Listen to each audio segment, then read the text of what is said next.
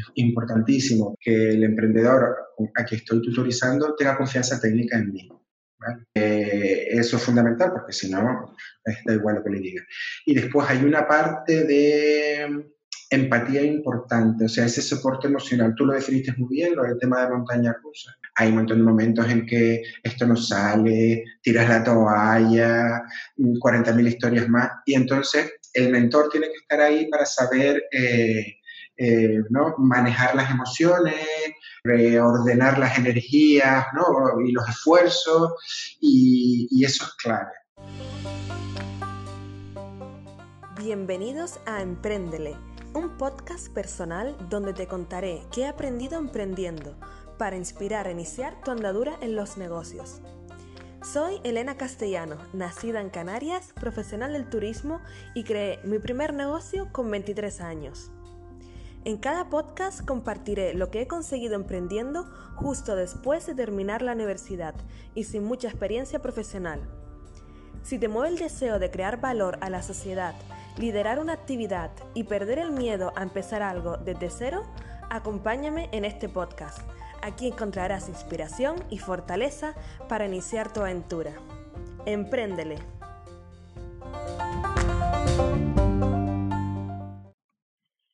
Empréndele, bienvenidos a esta nueva entrevista donde tengo a Iván Santana, lo tengo delante mío, aunque ustedes no lo van a ver, lo tengo virtualmente y estoy emocionada porque recuerdo que fue de las primeras personas que nombré en, en, el podcast, en los episodios, porque fue el primer mentor que tuvimos. Entonces fue la primera persona que confió en el proyecto y que nos dio como como esas ganas de seguir adelante. Así que muchas gracias, Iván, por, por contar con tu tiempo y, y, tu sabiduría en el terreno del emprendimiento. Gracias a ti por invitarme y por estas bonitas palabras. Yo también estoy muy contenta de verte a ti. Ay, qué guay. Creo que nos vamos a pasar bien. Sí, sí, sí. Vamos a hacerle una pequeña y breve presentación a Iván Santana Domínguez. Él es actualmente director de salidas profesionales en la Universidad del Atlántico Medio, en Las Palmas de Gran Canaria. En la misma universidad ha trabajado en otros departamentos como director de marketing, publicidad y comunicación, o incluso como profesor del departamento de empresa. Además, compagina su tiempo profesional con consultoría de emprendimiento e innovación. Como lo conocí, Iván fue el primer mentor, la primera persona que, que conoció la idea en un programa de formación para emprender.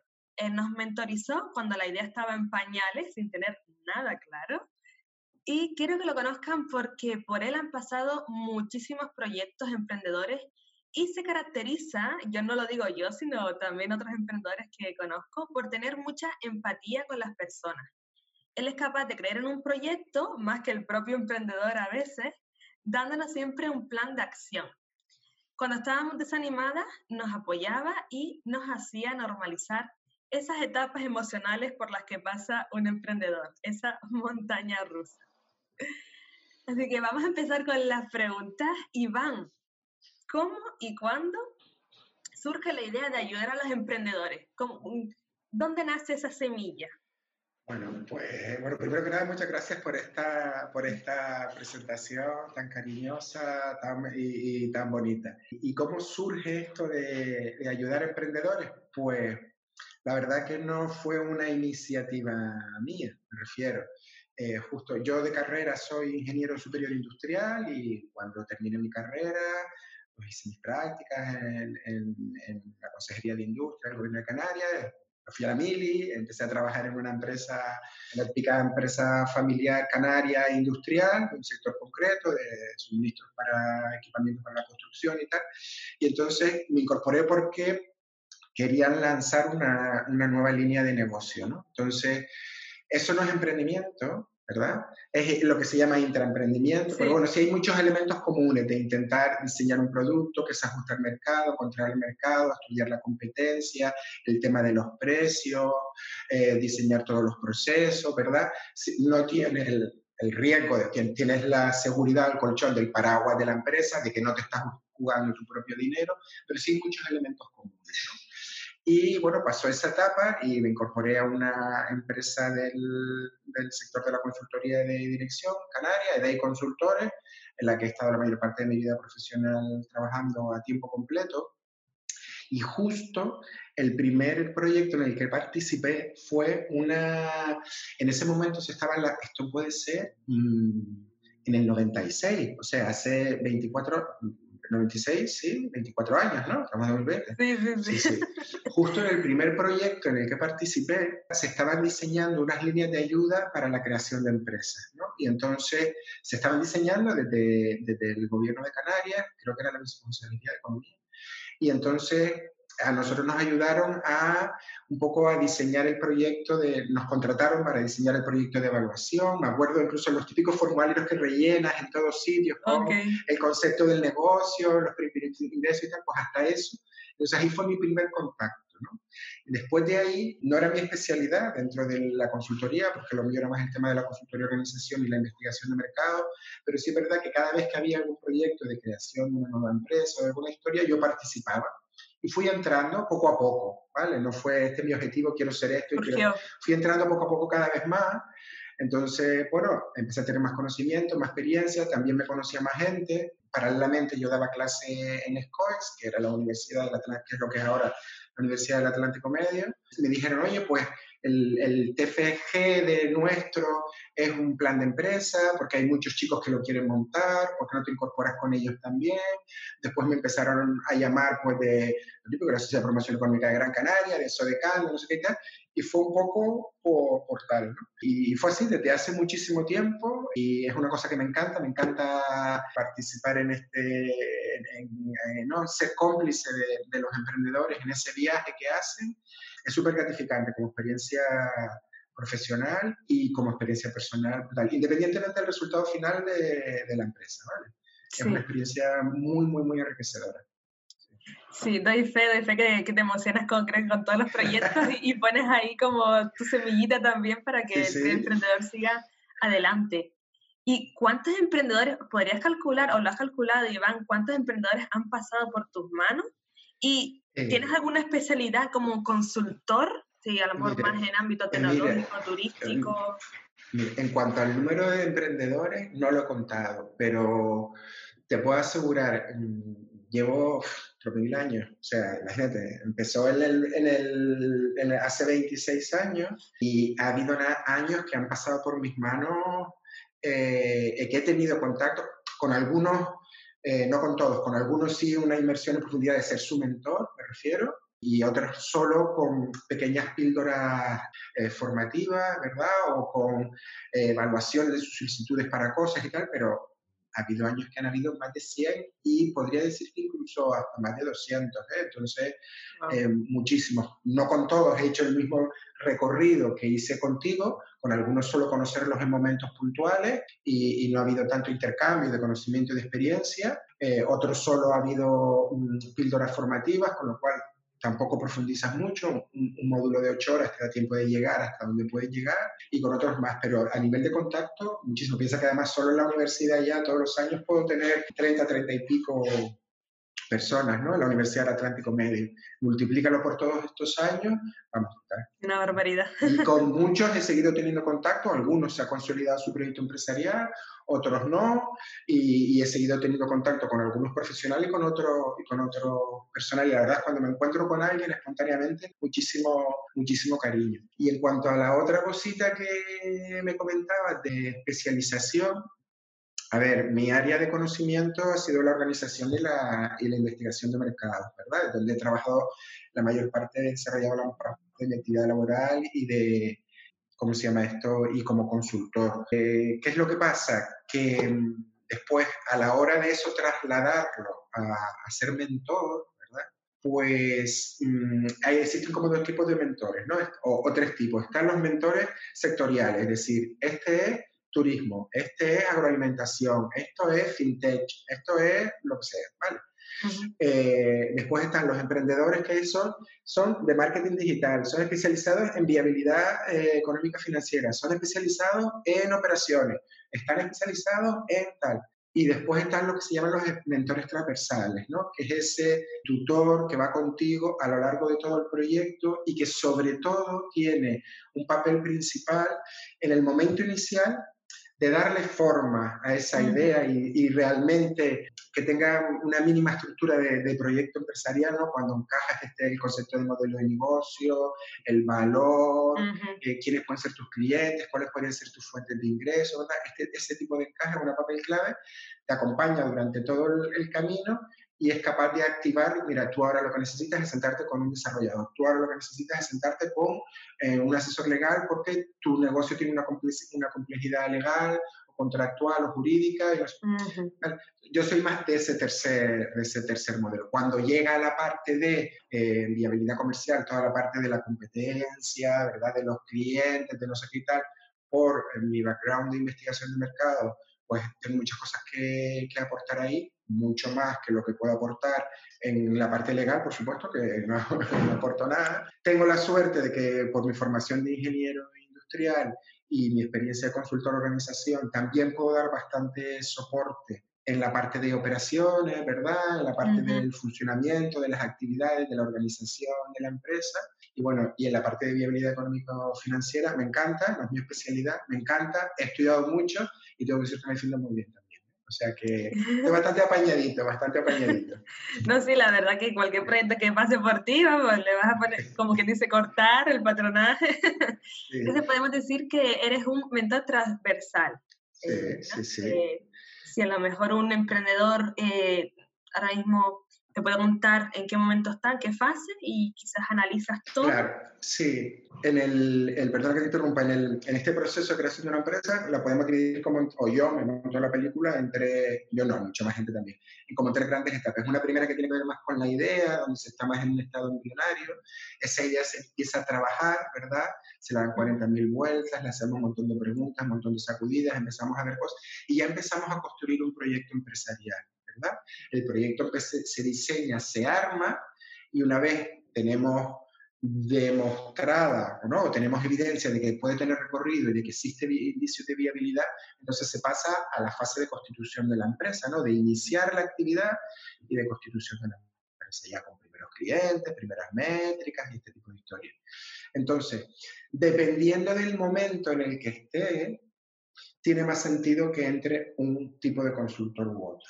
O sea, un consultor que es específico en la parte económica financiera o es que es específico en el desarrollo de, de apps o que es específico en e-commerce, pues si entra en la fase inicial de idea, siempre, siempre va a aportar, siempre, porque siempre aporta, ¿vale? Siempre, siempre todo el mundo aporta, ¿vale?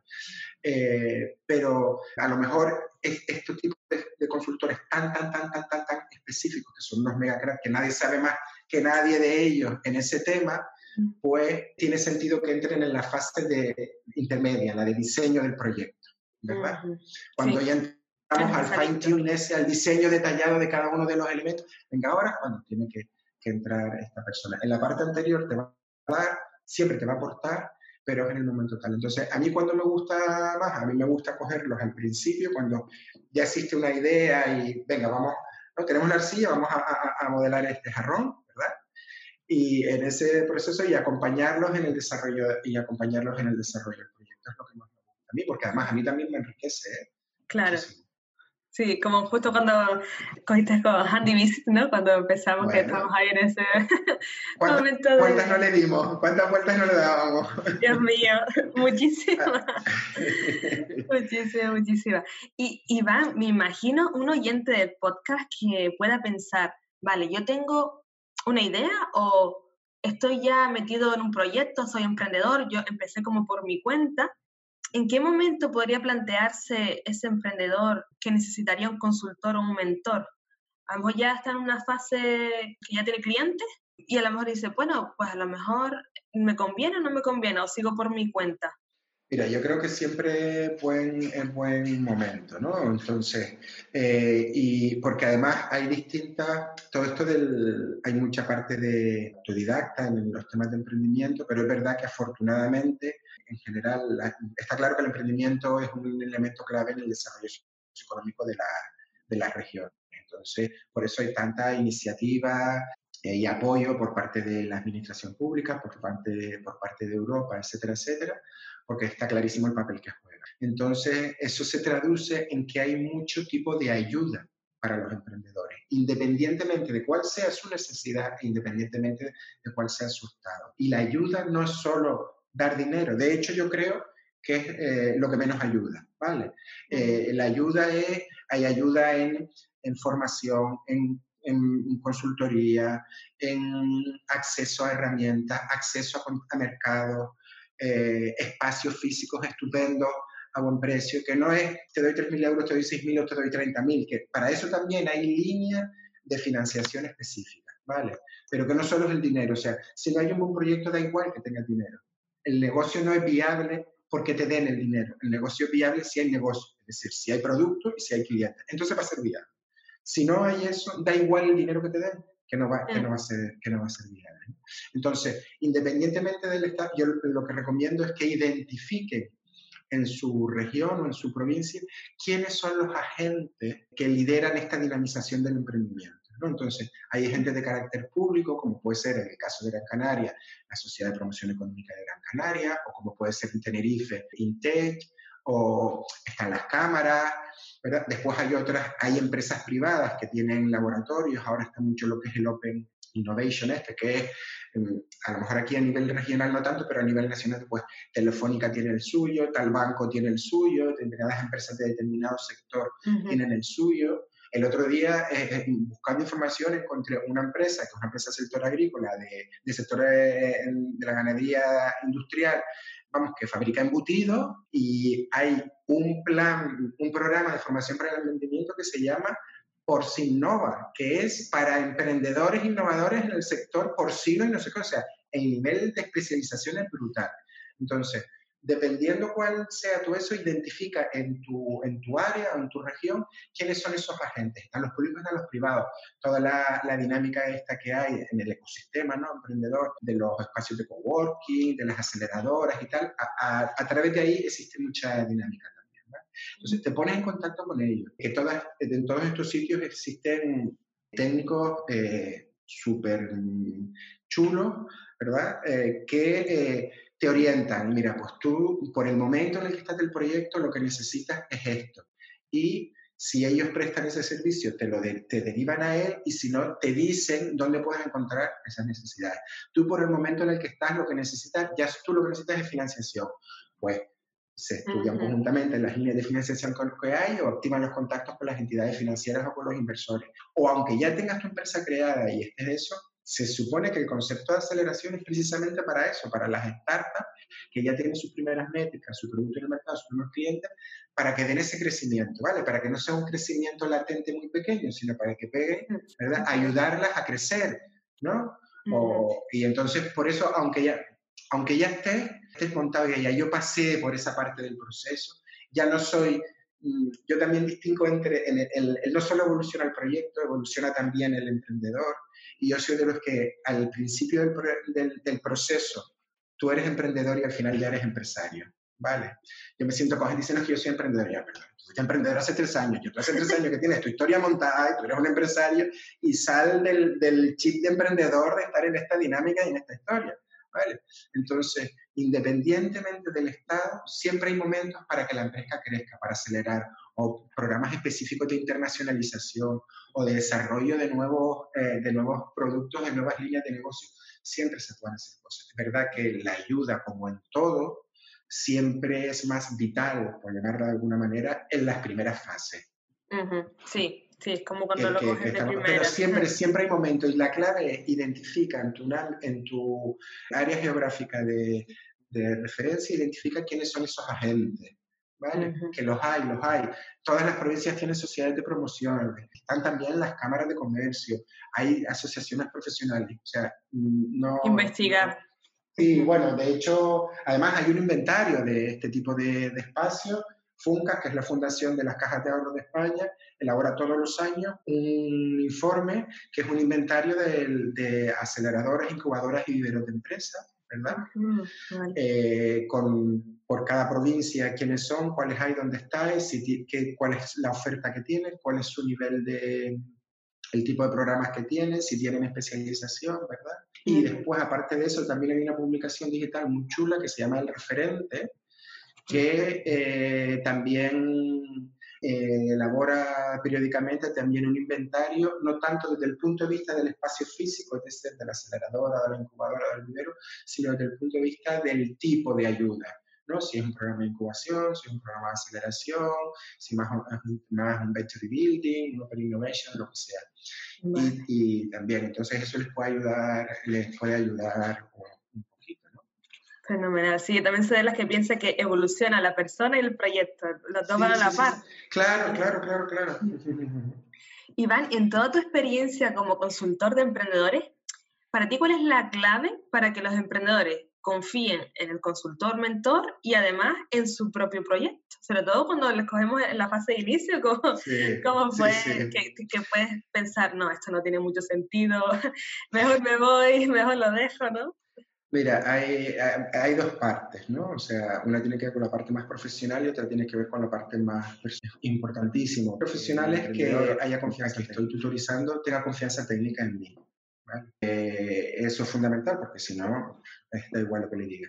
Y después hay una parte de mm, empatía importante, o sea, ese soporte emocional. Tú lo definiste muy bien, lo del tema de montaña rusa. Hay un montón de momentos en que esto no sale, tiras la toalla, 40.000 mm, historias más, y entonces el mentor tiene que estar ahí para saber eh, eh, ¿no? manejar las emociones, reordenar las energías ¿no? y los esfuerzos, y, y, eso es clave. Y para eso tienes que, de hecho, no sé si te acuerdas que nos, que nos pasó, a mí me pasa mucho, desde el primer momento, el papel que adopto yo es como cuando alguien interpreta un papel, me imagino, ¿no? Yo no, nunca he interpretado, no soy actor, yo me meto en el papel y entonces mi mentalización interior es, yo soy uno más del equipo. ¿Vale? Entonces siempre hablo en plural, nosotros lo que tenemos que hacer, lo que no sé cuánto, soy uno más de un equipo, aunque es verdad que el trabajo principal obviamente lo hacen ellos, porque el proyecto es de ellos y porque... Pero no me siento artista invitado en ese proyecto, me siento un elemento más del proyecto y entonces yo creo que eso se nota en todo, se nota en todo momento también. Después hay veces que, pues como todo, técnicamente estás más acertado o estás menos acertado, o tiras por un camino y después te das cuenta que no, pero bueno, afortunadamente en las metodologías estas de, ¿no? de ir evolucionando, de ir contrastando con el mercado, ir probando, de que el proyecto vaya evolucionando, girando, pivotando, como se dice ahora en el argot, pues te permite claramente que, los errores no sean muy fuertes, ¿no? Me refiero. No es decir, vale, monto toda la historia, yo solo mi burbuja, lo saco a la calle y esto es un disparate. Ahora, desde el principio vas testando, testando, testando, entonces el error es mínimo normalmente. bueno, con ustedes lo hicimos, con Handy Visit hicimos pruebas, vamos a tirar por aquí, vamos a hacer por aquí, y salíamos de un día, todo, un viernes por la tarde, todos privados, esta es nuestra oferta, lo tenemos, llegamos la semana siguiente, para oh, esto, esto bien, esto no, pero es que es así, es, es, es así. Sí, sí, sí, es, es así y, y, hay que normalizarlo, ¿no? Que es que hay que probar, hay que hacer, hay que experimentar y, y lo que salga, pero hacerlo, ¿no? Y, sobre todo en el tipo de proyectos que ahora están teniendo, afortunadamente, hay más propuestas en ese sentido, y en el tipo de proyectos en los que yo participo, que siempre tienen una componente innovadora o tecnológica. ¿No? O sea, la innovación no solo es tecnología, puede haber innovación en productos, en procesos, en servicios, en muchísimas cosas más.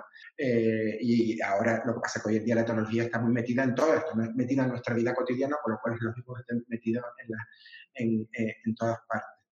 Pero este tipo de proyectos más, vamos a ver, el que monta un bar es emprendedor, el que monta una peluquería es emprendedor, el que monta una administración de letería es emprendedor. Pero ahí ya es un soporte en el que las personas como yo, los mentores, poco podemos dar. El problema de ellos es la financiación inicial y punto. ¿Sabes? sí. no, no, no, hay punto, es el problema principal.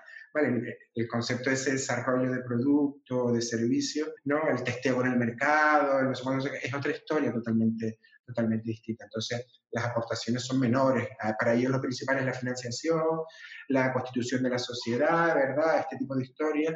Van los tiros un poco más por ahí.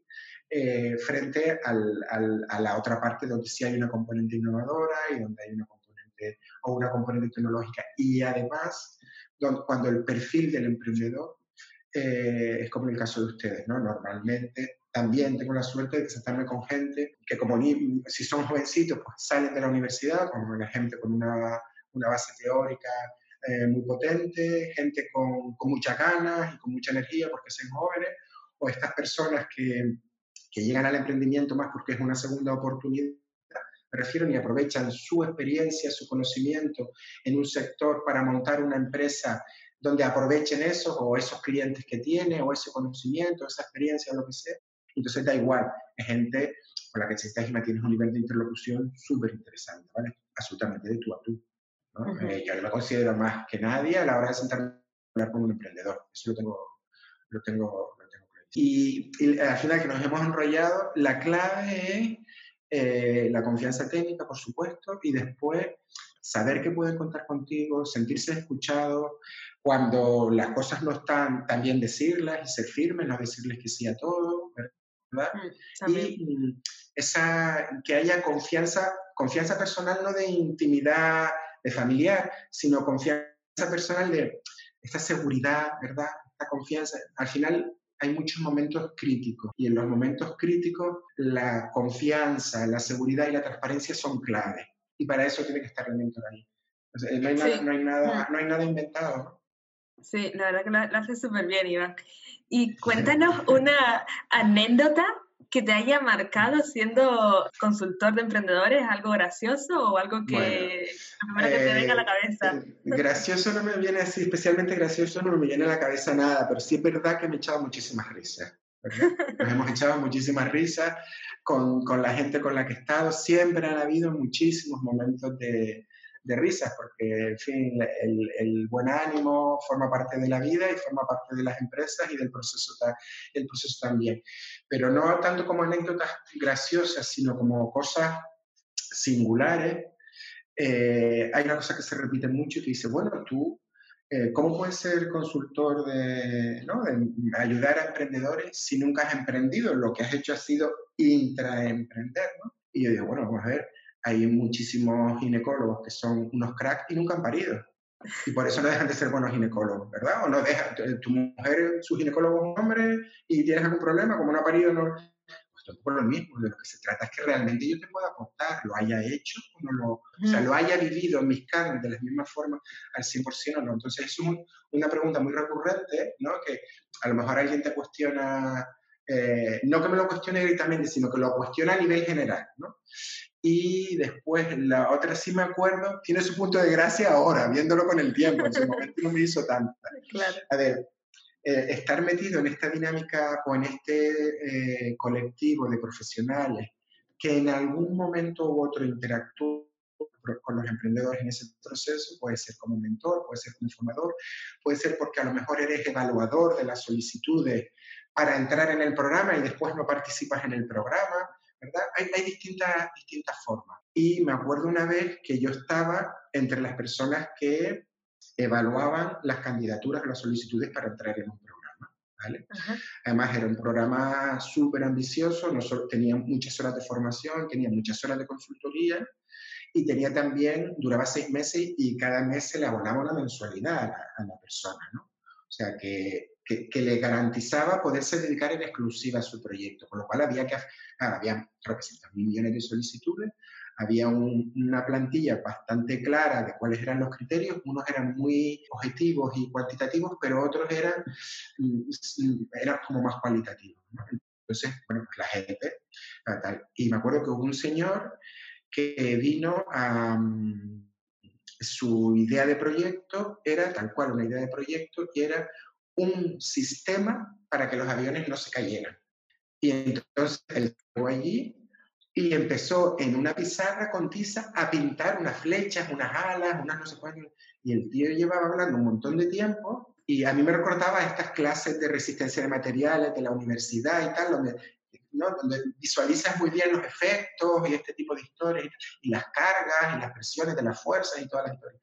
Eh, como clase estaba genial, pero claro, estábamos sea, había que llegar con una idea ya consolidada, ¿no? Y, y además había una temporalidad de seis meses para desarrollarlo, con lo cual esto no está ni en fase de prototipo, imagínate, en el mes seis este hombre no iba a tener nada. Y entonces, pues claro, no pasó a la, además era un señor ya con cierta edad, no pasó a la, a la siguiente fase y se le argumentó que era por eso, por el, no porque no fuera eh, viable su historia, porque si, si, desarrollas todo el modelo matemático y todo el modelo físico, puede tener su sistema, no nos dio tiempo de llegarlo a conocer, sino por un tema de, de estado de avance y de velocidad de desarrollo de la idea. No encajaba con el programa. Pues nada, pues a los que pasaron, pasaron, los que no pasaron, no pasaron, y al cabo del tiempo nos llegó una carta del tío que nos iba a demandar.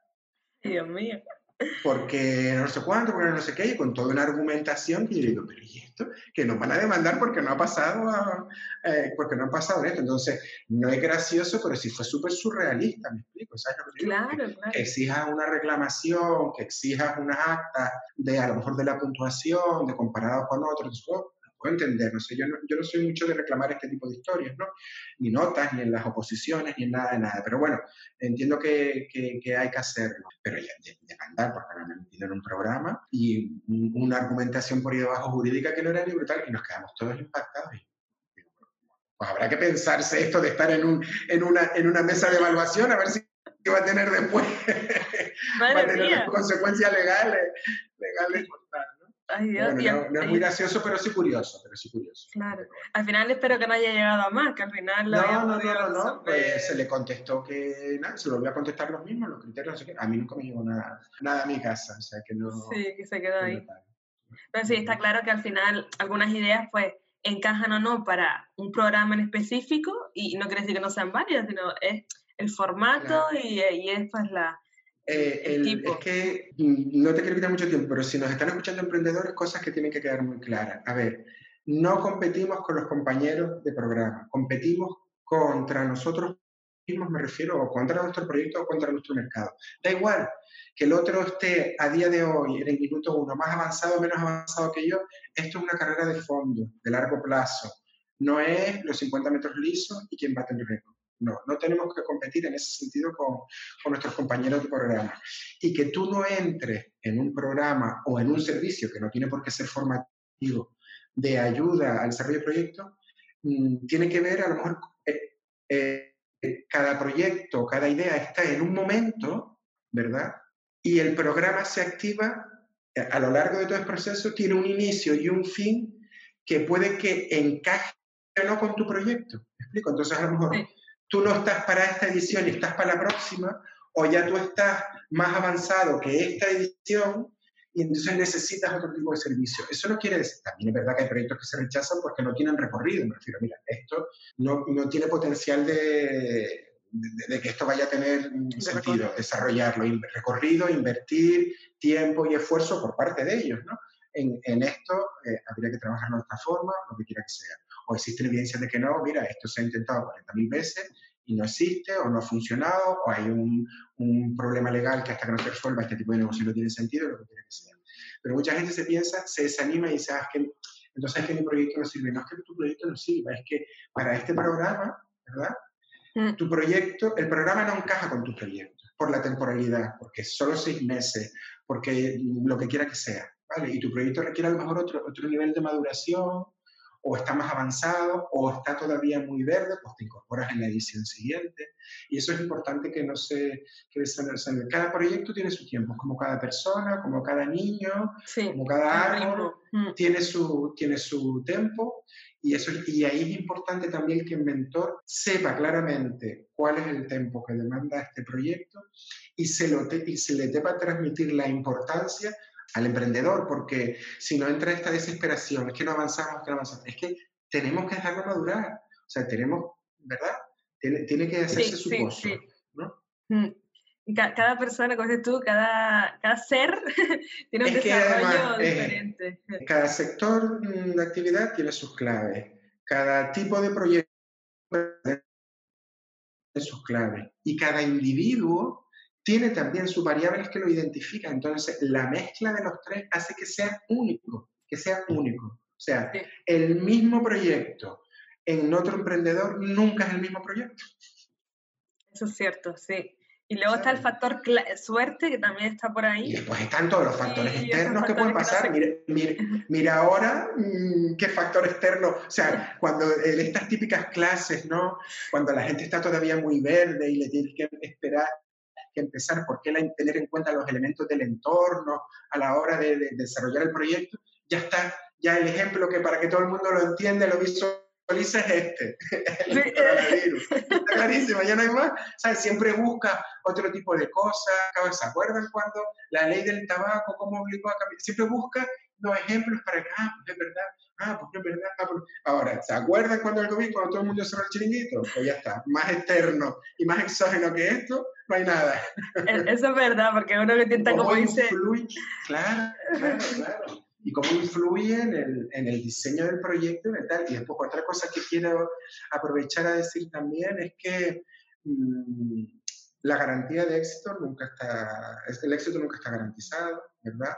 Pero sí es verdad que mientras más te esfuerzas, mientras más estudias, mientras más trabajas, más cerca estás, ¿vale? O sea, nos tiramos a la piscina, de esa piscina por la parte honda y llena de agua, no por la parte chica y sin agua, ¿no? Entonces, todo lo que estudies, todo, aunque tengas que volver para atrás y retroceder y ese famoso repensar y tal, te va a valer un montón. Sí, ser trabajador, constante y perseverante.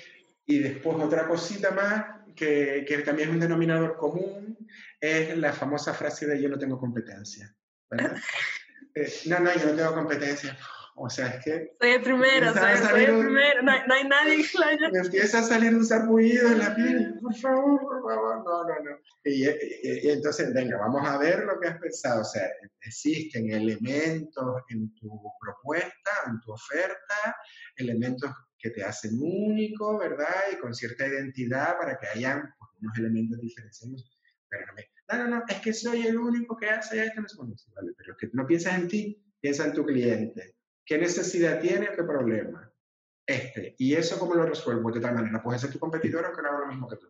Entonces, hay algunas cositas que son muy, muy, muy, muy básicas, pero que son claves para, para empezar a trabajar. No, para, no solo no para empezar a diseñar el proyecto, sino para empezar a trabajar mentor y emprendedor. Mira, esto es de primero. Esto sí hay competencia, lo importante es el cliente, tenemos que ver el negocio desde el punto de vista del cliente como consumidor, no desde el punto de vista como propietario. Es una serie de cosas que y ahora ya tiene que hacer ese clic, lo tiene que entender y ya está. Es muy duro porque para el emprendedor pues es como para los padres sus hijos, que son los más guapos, siempre lo digo, son esto no es la fiesta de los guapos, para todo el mundo su hijo es más guapo y no lo es. El más guapo solamente habrá uno, el más de todos los hijos, ¿verdad? Pues en las empresas pasa lo mismo. Entonces, esa, duele mucho cuando te dicen algo, algo que no es bueno de tus hijos, pues al emprendedor le duele mucho cuando le echan atrás una idea o le dicen algo que no le gusta de su proyecto. Eso hay que saberlo manejar también, mm. porque tienes que ser certero, eh, ¿verdad? Pero sin herir. Y entonces, bueno, es, que eso es, esa es la base, no es la clave, pero sí es la base. Y cuando la base está bien construida es mucho más fácil después caminar y avanzar, ¿no? Después están todos los elementos técnicos, obviamente. Sí, que también pensar como en esos servicios sustitutivos, ¿no? Que uno piensa, ah, no, yo no tengo competencia, pero luego pensar qué hace también el consumidor si no mm, quiere comprar tu producto o servicio, ¿qué compraría? ¿A dónde iría? Sí, sí, sí, sí, sí, sí. Mm, es que está en el día a día de, de todo. Y en el caso de los servicios es que es brutal. Prefiero, hay que ir a la necesidad, ¿vale? O mm. sea, ¿por qué, ¿por qué yo voy al gimnasio? ¿Por sentirme bien? Por, pues es que eso por hacer deporte, por hacer ejercicio físico, pues eso lo puedo hacer caminando por la playa. Y no tengo que ir a un gimnasio a hacer eh, pesas mm, con la luz apagada y escuchando música latina de fondo. Exacto, exacto. Es que soy el único que hace esto, ¿vale? Eres el único que hace eso. Pero la necesidad no es hacer eso, la necesidad es o hacer ejercicio físico o encontrarse bien, a lo mejor viene prescripción médica, es una forma de relacionarse y conocer gente. Hay muchísima gente que va a bailar, no solo porque le gusta la música, sino porque es una forma donde interactuar y conocer gente nueva. Sí. entonces, es que tienes que ir a esa, a esa necesidad. Sí, ir, más allá. Iván, para ir concluyendo un poco la entrevista. Sí, que, me a mí me encanta que te enrolles, ¿verdad? Porque que ya para ir como resumiendo un poco, si tuvieras que emprender ahora, con, mm. ahora incluso pensando ya en época de coronavirus, confinamiento, en 2020, si tuvieras que emprender ahora, ¿con qué idea o proyecto lo harías? Yo soy malísimo para esto, pero yo sí tengo claro, ahora, bueno, está claro ahora con, con, los, con temas, el coronavirus, eh, nos ha montado en una situación que es específica, ha cambiado muchas cosas y muchas de esas cosas que ha cambiado se van a quedar instaladas en nuestra vida, a nivel de hábitos y de cosas. ¿Vale? Entonces, mm. consumo de ocio, ¿verdad? Consumo de compras, de compras convencionales, el tema de la forma de trabajar y todo eso, todo eso lo que supone, ¿verdad? Ahora estamos forzados a consumir el ocio de una manera, a, a, trabajar de una manera y a comprar de una manera. Cuando podamos volver a la normalidad, habrá cosas que sigamos haciendo igual, aunque podamos, o sea, cosas que sigamos haciendo de esta manera, aunque podamos hacerlo de la forma anterior, porque hemos aprendido. Entonces, todo lo que tiene que ver con eso, con el consumo de ocio, eh, con las compras, sí, bueno, están los e-commerce y no sé cuánto y tal, y con todo lo que lleva asociado el trabajo, el teletrabajo, el trabajo en el hogar, otros espacios, otros mecanismos, otras herramientas, otra organización del tiempo. Eso ahora que se va a quedar instalado en el futuro, ¿vale? Y ahora se ha visto también con el coronavirus, yo creo que hay que hacer cosas para la nueva generación de mayores. Eh, los mayores que empiezan a ser mayores ahora ya no es gente que va a un centro a hacer barcos de papel, es gente muy formada, muy culta, con muchas inquietudes, que hay que ocuparlo de otra manera, hay que darles una atención, no solo desde el punto de vista de atención sociosanitaria, sino desde el punto de vista del entretenimiento y de su ocio.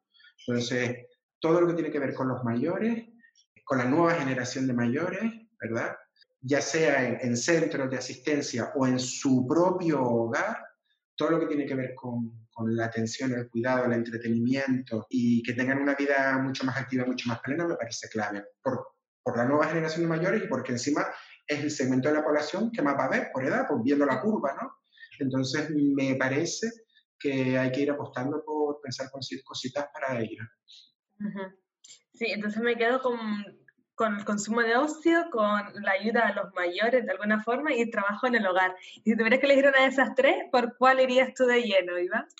Yo por los mayores. Por los mayores. Sí. No, no, comentes la idea que si no te la copiamos.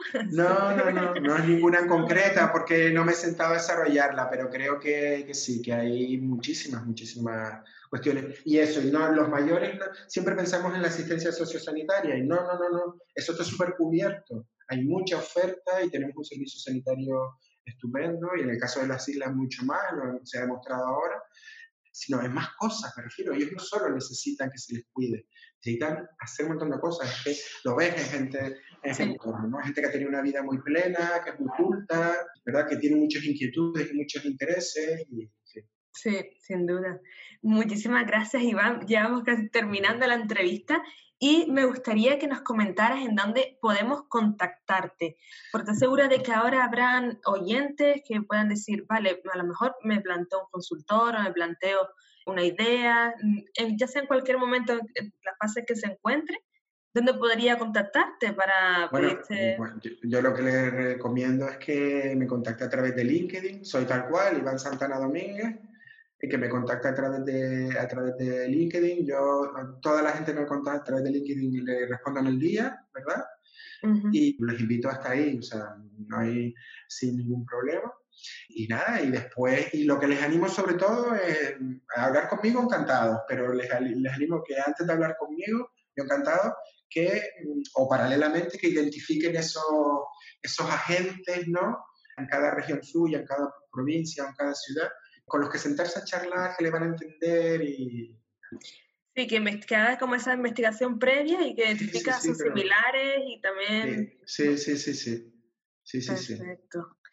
Pues millones de gracias, Iván. Me encanta que todavía después de, claro, tres, cuatro años, ¿no? Que la primera vez que nos vimos y todavía sigues contando con esa pasión, con esa ilusión que, que se te nota un montón. Y yo calladito para, para que tú pudieras seguir. Hablo mucho. Me encanta. Muchísimas gracias por el tiempo, Iván. Te agradezco también por contarnos esas eh, anécdotas, esos eh, consejos que nos das a los emprendedores y que no competimos con los demás, sino con nosotros mismos.